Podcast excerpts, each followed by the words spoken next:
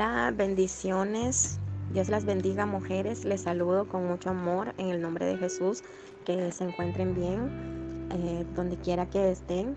Yo me encuentro en el país de Nicaragua, ciudad de León, en un cálido clima, eh, bastante caluroso, rodeada de lagos y volcanes en estos momentos con un campo súper verdecito porque ha estado lloviendo, entonces el, clima ha estado espectacular.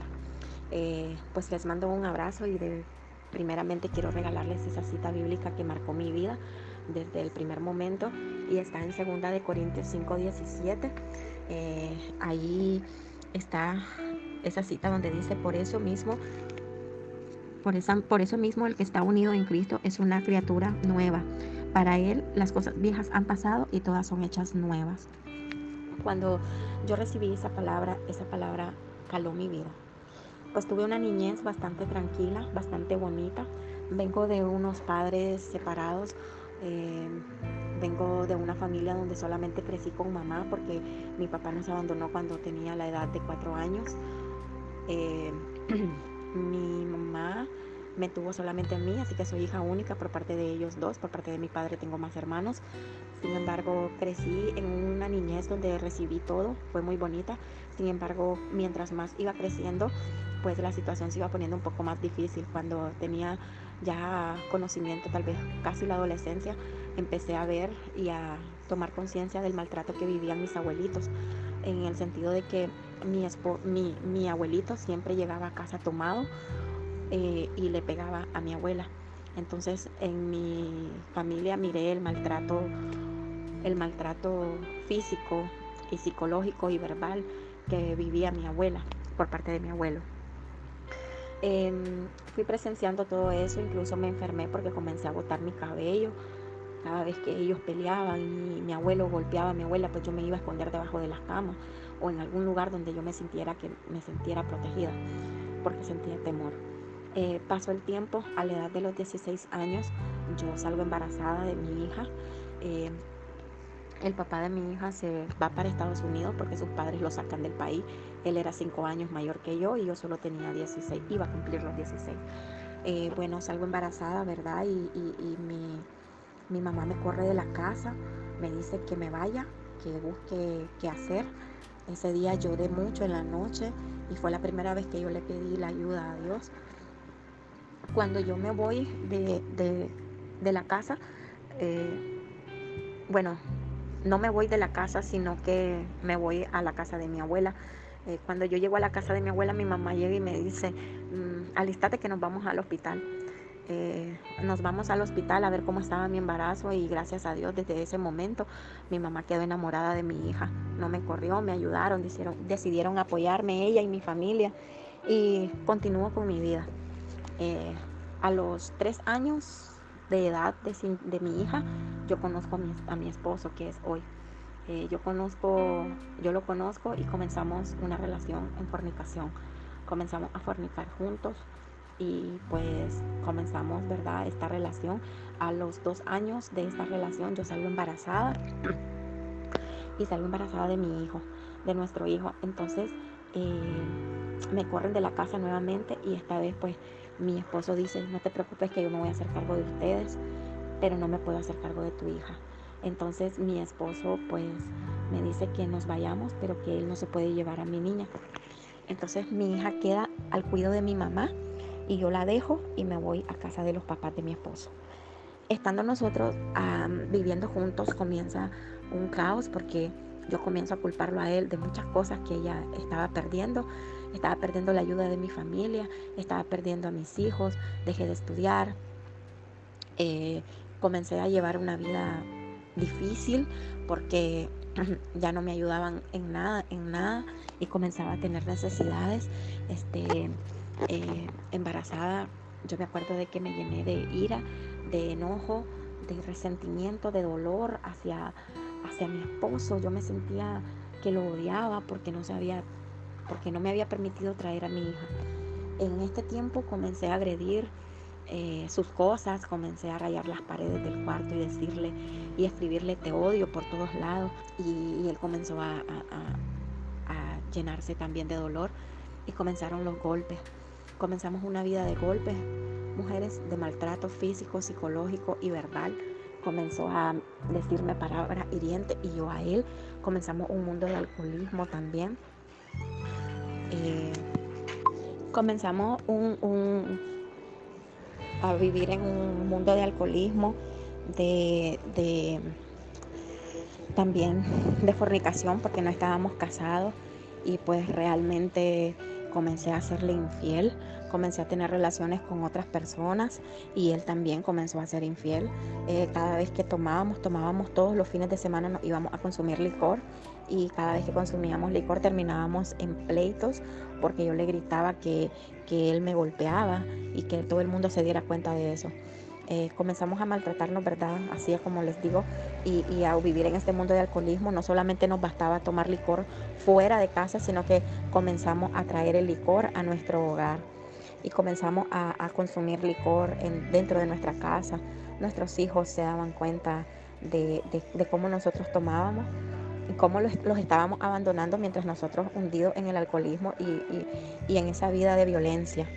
Eh, comienzo yo a tener relaciones con otros hombres que estas personas me pagaban dinero, me daban dinero, me llamaban por teléfono y me decían, mirémonos, y yo ya sabía que, yo iba a venir con plata, comencé a prostituirme.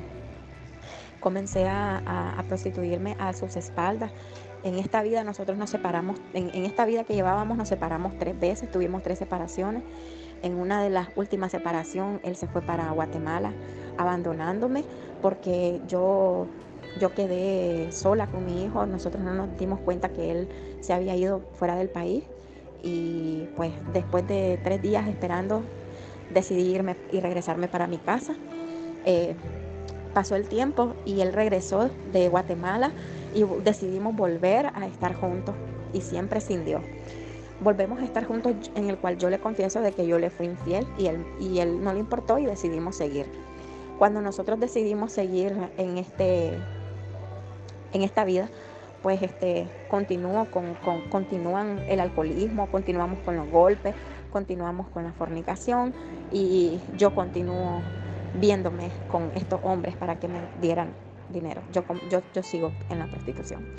Y llega un momento, mujeres, en el cual me rindo ante el Señor y fue como un rayito de luz que llegó a mi vida en el cual en ese momento yo caí al suelo y yo le dije al Señor, te necesito no quiero seguir viviendo así, porque yo sentí, me sentía sucia e indigna ante nuestro Señor y, mientras yo lloraba en, en la puerta de mi casa habían dejado una invitación y esa invitación tenía una cita bíblica que decía, yo soy el buen pastor y el buen pastor da su vida por las ovejas.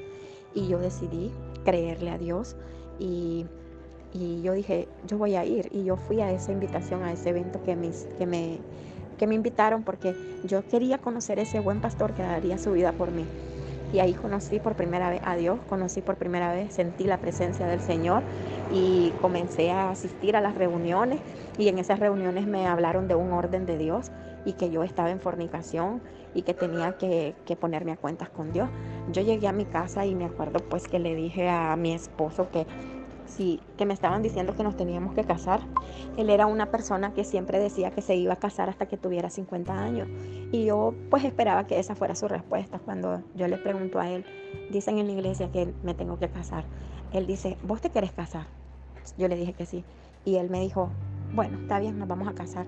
Miren, fue algo sorprendente realmente porque no lo esperaba y realmente Dios es maravilloso porque todo se nos dio, me regalaron los anillos, el que, nosotros nos casamos en, el 2015. Eh, cuando nosotros este, estamos en esa situación, ya casados, eh, yo ya estoy dejando todo el pecado, todo atrás.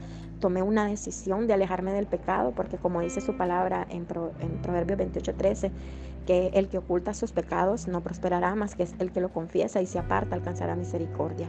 Yo comencé a apartarme del pecado y yo comencé a, pedirle a Dios que me ayudara, que yo no quería hacer la misma, que yo quería dejar mi vida atrás y comenzar una vida nueva. Y comencé a, a tener esa convicción y a aferrarme más a Dios, dejando atrás adulterio, prostitución, golpe, violencia, maltrato por mi parte.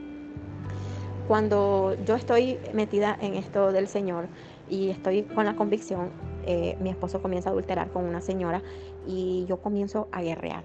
En ese momento me llama una prima de mi esposo y me invita a unos grupos de oración en el ministerio donde hoy pertenecemos. En ese momento yo llego por primera vez a ese grupo de oración y me regalan una cita bíblica que está en Primera de Pedro 3.1. Y esa cita bíblica dice que la, esposa, la conducta de la esposa debe de ser casta y respetuosa. Asimismo, las mujeres deben de tener una conducta casta, silenciosa y respetuosa para aquellos maridos que no creen en la palabra puedan ser ganados por la conducta de su esposa. Entonces, yo comienzo a leer más y a querer obedecer la palabra de Dios. Y lo primero era obedecer primera de Pedro 3.1 es con mi conducta silenciosa. Entonces comenzaba a atenderlo, a servirle la comida y él me decía a mí, no lo hagas, no te quiero, no, no, no te amo, no, no te preocupes por mí, que yo ya tengo quien se preocupe por mí, pero yo sabía que él es mi esposo y que yo tenía que luchar por mi esposo y que todo esto era una trampa de Satanás. Y yo le creía a Dios porque como Dios dice en su palabra, nada hay imposible para Dios en Lucas 1.37. Y comencé a quebrantarme de corazón, a humillarme ante Dios, a callar, a no reclamar, a no decir nada. Comenzó una conversión primeramente en mí. Yo le empecé a pedir al Señor que quería cambiar yo primero para después ver el cambio en mi esposo. Pasé año y medio en ayuno, oración y lectura de la palabra. Hasta que en ese año y medio, pues mi esposo me, dijo, eh, Ligia, yo quiero ir a ese encuentro Fuimos al encuentro y a partir de ese encuentro mi esposo no volvió a consumir una gota de alcohol, mm, yo tampoco.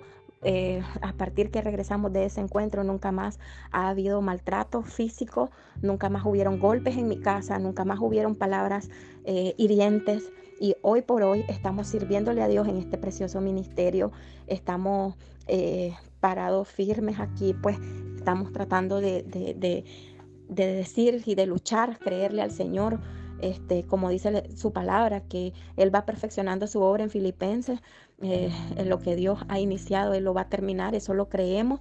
Y pues hoy mi esposo es líder de, de varios grupos de oración, igual yo de varios grupos de oración de mujeres y él de varones. Y pues estamos al servicio del Señor siempre. Todo fue por la misericordia de Dios que hoy estemos sirviéndole a nuestro Señor Jesucristo. Eh, no cabe duda de que eh, mi esposo fue tocado por el Espíritu Santo de Dios. Eh, aquello que nosotros creemos imposible, Dios lo puede hacer posible.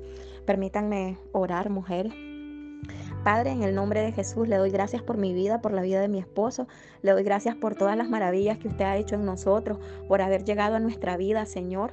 Hoy le doy gracias, amado Jesús, por la conversión que hizo en mi vida, por haberme sacado de las tinieblas para llegar a, la luz admirable de tu presencia, Señor.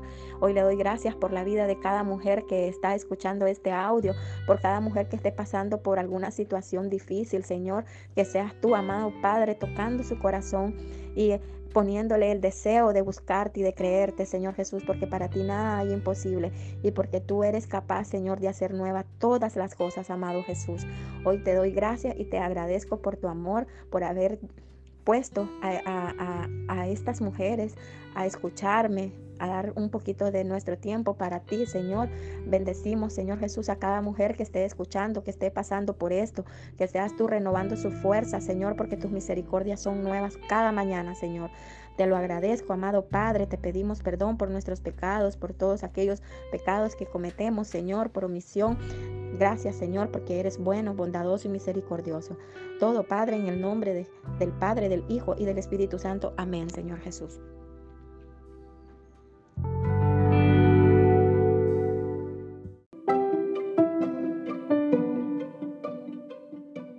Muchas gracias por escuchar el episodio de hoy.